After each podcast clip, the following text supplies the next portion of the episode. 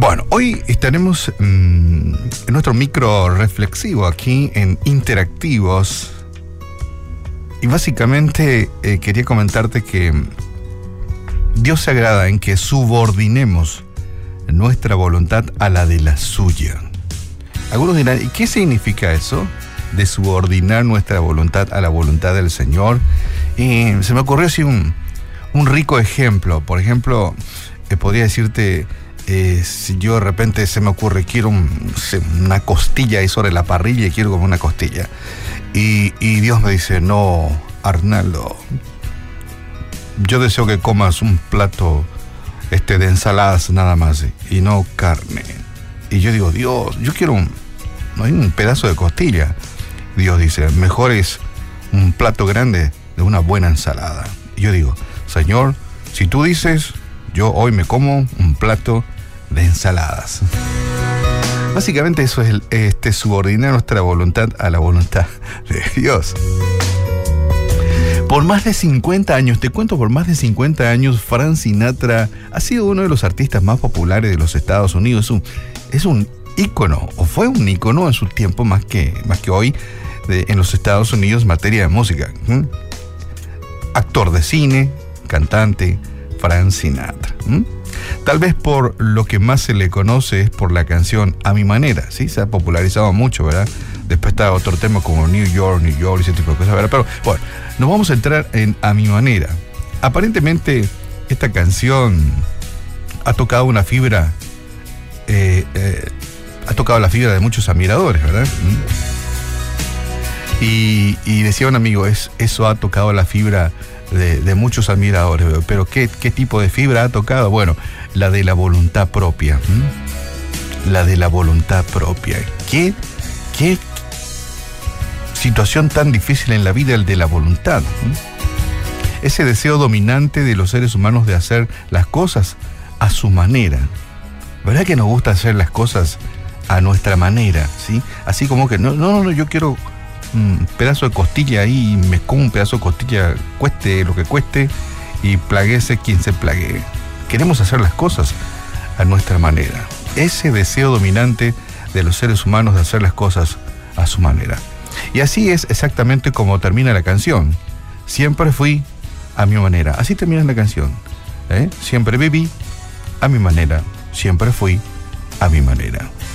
En los asuntos ordinarios, el ejercicio de la autodeterminación puede ser muy interesante, pero en la relación con Dios nuestra manera nunca, a nuestra manera, sabes que nunca es la correcta. ¿sí? Generalmente Dios dice, no, camina por este sendero, este es el camino correcto. Y uno dice, no, a mí me parece por acá más corto, yo me voy por acá. Y Dios dice, ese no es el camino correcto. Debemos subordinar nuestra, nuestra vida a la dirección de Dios tal como Dios nos indica. En cierta ocasión, no sé si te acordás, en el huerto de Getsemaní, dijo Jesús, no se haga mi voluntad, sino la tuya. Qué lindo ejemplo es eso.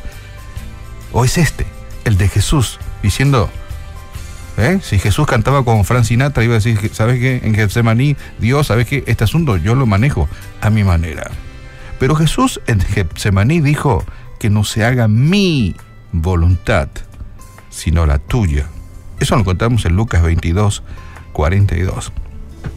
Independientemente de lo doloroso que sea someter nuestra voluntad, a veces cuesta someter nuestra voluntad a la de Dios, la obediencia a Dios nos evita aflicciones en esta vida y, pérdidas irreparables en la vida venidera.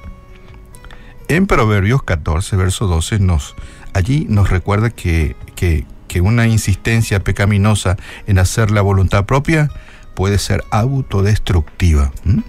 Eso es lo que ocurre en la vida de mucha gente, ¿verdad? La gente se autodestruye. Estaba mirando en estos días eh, gente que andan deambulando por las calles todo harapiento con una botellita de un brebaje o, de, de una bebida alcohólica. Y anda deambulando por la vida. O la gente que está inmerso en el tema de las drogas una vida autodestructiva, viviendo a su manera. Hay camino que al hombre le parece derecho, pero su fin es camino de muerte. ¿Alguna vez escuchaste esta frase? Es un texto, ¿sí? Hay caminos que al hombre le parece derecho, pero es camino de muerte. Sin embargo, una obediencia llena de confianza en la manera de Dios nos trae bendiciones ahora y para siempre. No sé por qué la gente eh, se opone a vivir la vida correctamente. Una vida correcta, una vida recta, una vida correcta, una vida agradable delante de los ojos de Dios, podríamos decir. Siempre que, ¿sabes qué? Siempre que sientas deseos de decir, lo quiero a mi manera, recuerda que Jesús lo hizo a la manera de su Padre. Pero queda en tu mente esto lo de Getsemaní, cuando Jesús dijo, que se haga papá tu voluntad y no la, no la mía, ¿sí? Que no se haga las cosas a mi manera, sino que se haga a tu manera. Y subordinemos nuestra voluntad a la manera de Dios. Cuesta, pero hoy es un lindo día para empezar el ejercicio, ¿sí? ¿Nos ponemos de acuerdo? Hoy es un lindo día para empezar el ejercicio, si no lo hemos hecho todavía, ¿verdad?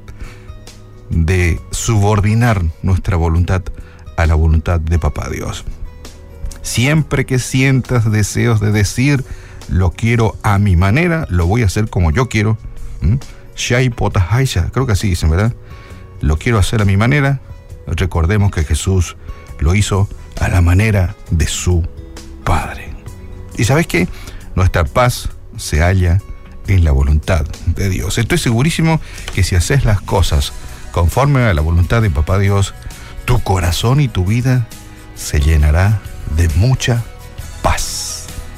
Que sería absolutamente lo contrario si haces las cosas a tu manera. Padre, en esta mañana te damos muchas gracias. Ayúdanos a subordinar nuestra voluntad a la de la tuya. Que nuestro afán de cada día sea vivir la vida a tu manera.